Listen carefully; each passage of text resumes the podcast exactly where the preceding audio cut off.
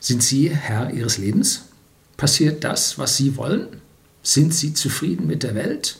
Läuft es, wie es laufen soll?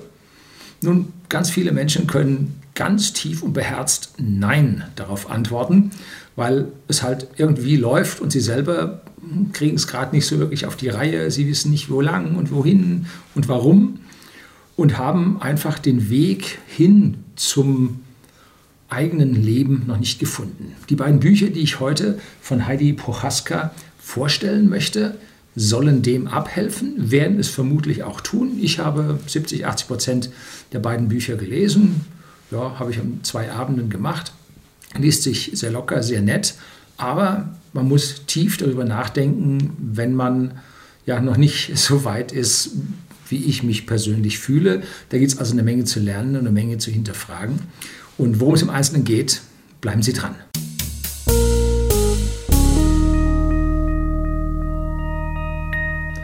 Guten Abend und herzlich willkommen im Unternehmerblog, kurz Unterblog genannt. Begleiten Sie mich auf meinem Lebensweg und lernen Sie die Geheimnisse der Gesellschaft und Wirtschaft kennen, die von Politik und Medien gerne verschwiegen werden. Ich war letztlich zu einer PR-Veranstaltung in Stuttgart bei der Yes or No PR-Agentur und zwar zur ja, 1 Million Kilometer Feier. Erste Tesla, das erste Tesla Model S hat eine Million Kilometer geschafft. Freiherr von Gemming Hornbach hat das gefahren oder ist das gefahren. Und da habe ich eine Dame kennengelernt, Heidi Prochaska, und die gab mir diese beiden Bücher, ob ich sie nicht hier mal vorstellen würde. Da ich gesagt, klar, ich werde sie nicht nur vorstellen, ich werde sie auch lesen.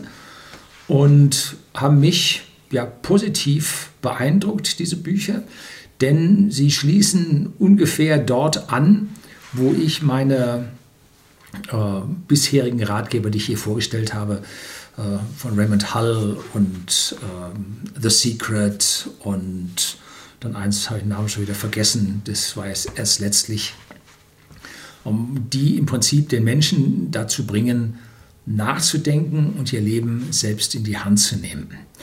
Frau Pochaska steht äh, hinten beim zweiten Buch hinten drin, war Personenschützerin, also eine der Damen mit Knarre, die ja äh, besonders exponierte Familien und Personen in Deutschland geschützt haben.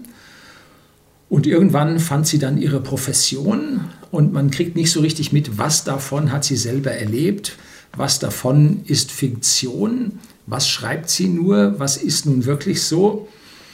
Ähm, jedenfalls hat sie einen Protagonisten, Thomas, im ersten Buch, der kriegt sein Leben also nun wirklich nicht auf die Reihe und trifft nun eine Frau und die erklärt diesem Thomas, wie das Leben funktioniert.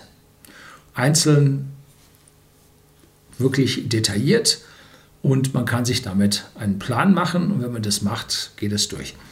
Klappt das. Was mich ein bisschen an dieser Ecke stört, ist der allgemeine Energiebegriff der den Menschen innewohnt und die übertragen wird, die ausstrahlt, die vereinnahmt wird. so dieser Energiebegriff ist für einen Ingenieurwissenschaftler, wie ich es bin, äh, da sehr, sehr vage. Ähm, ich würde das nicht mit Energie, sondern mit irgendwelchen anderen Worten, Präsenz, äh, Ausstrahlung und sonst was beschreiben, aber nicht mit Energie. Aber gut, es gibt Menschen, die mental von diesen Energien sprechen und darüber denken, dann soll das eben so sein. Daran habe ich mich jetzt an diesem Buch nicht gestört. Ähm, es gibt eine große, große Weisheit, die dahinter steckt und die steht schon im Titel, ändere dich. So, und da möchte ich eine ganz kleine Passage von vorlesen. Und zwar Sicherheit, Stabilität und Vorhersagbarkeit. Das Ego will genau drei Dinge. Sicherheit, Stabilität und Vorhersagbarkeit. Abgekürzt SSV. Sommerschlussverkauf. Nein, das war jetzt von mir. Unglücklicherweise lässt sich Lebenssinn und Lebensglück nur in den Bereichen finden, die instabil, unsicher und nicht vorhersagbar sind. Also genau im Gegenteil. Solange wir dennoch unserem Ego nachgeben, werden wir weder Lebenssinn noch Lebensglück erfahren, sondern lediglich ständiges Leiden. Wie es schon der Buddha vor 2500 Jahren sagte.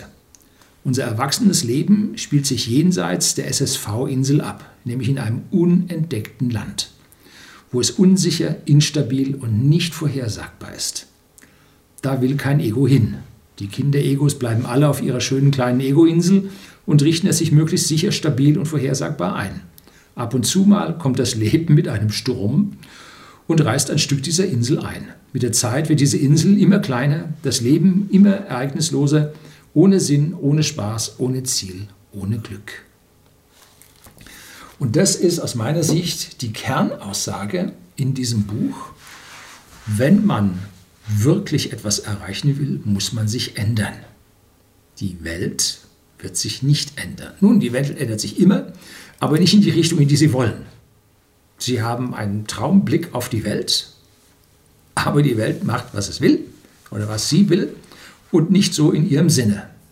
Das heißt, wenn Sie sich auf der Welt glücklich fühlen wollen, dann müssen Sie sich so ändern, dass Sie sich in der Welt, die es gibt, wohlfühlen.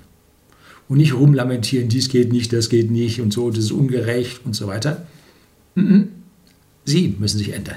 In ihrem tiefsten Inneren müssen sie sich ändern, dass sie mit der Welt, so wie sie ist, dass sie daran ihr Glück finden oder darin ihr Glück finden. Das ist die Kernaussage vom ersten Buch. Und das zweite Buch schließt dann da logisch an. Aus dem Thomas, dem Protagonisten aus diesem Buch, ist ein Meister geworden und dieser Meister hat nun wieder einen Schüler, eine Schülerin in diesem Fall, eine Petra, genau, eine Petra. Und äh, jetzt beginnt dieses ganze Spiel andersrum. War es hier ein, ein Mann, der zu einer Frau etwas fragte, fragt nun eine Frau einem Mann etwas und das ganze Ding wird auf der anderen Seite nochmal durchgespielt und zeigt jetzt, nicht nur, dass man sich ändere, ändert, sondern dass man sich auch entscheidet, wohin man sich ändert. Und dass man mit dem, wohin man sich entscheidet, dann am Ende auch ja, sein Leben bestreiten muss. Kann, will, darf, wie auch immer.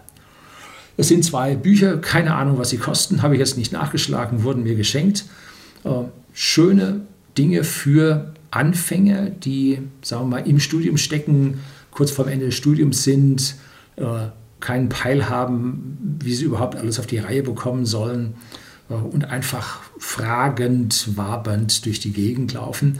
Es ist hier ein dritter Teil angekündigt, den ich jetzt nicht bekommen habe, von dem ich nicht weiß, ob er erschienen ist. Die Bücher sind schon ein paar Jahre älter, aber nichtsdestotrotz haben sie an Aktualität ja nichts verloren, beziehungsweise haben sie beibehalten.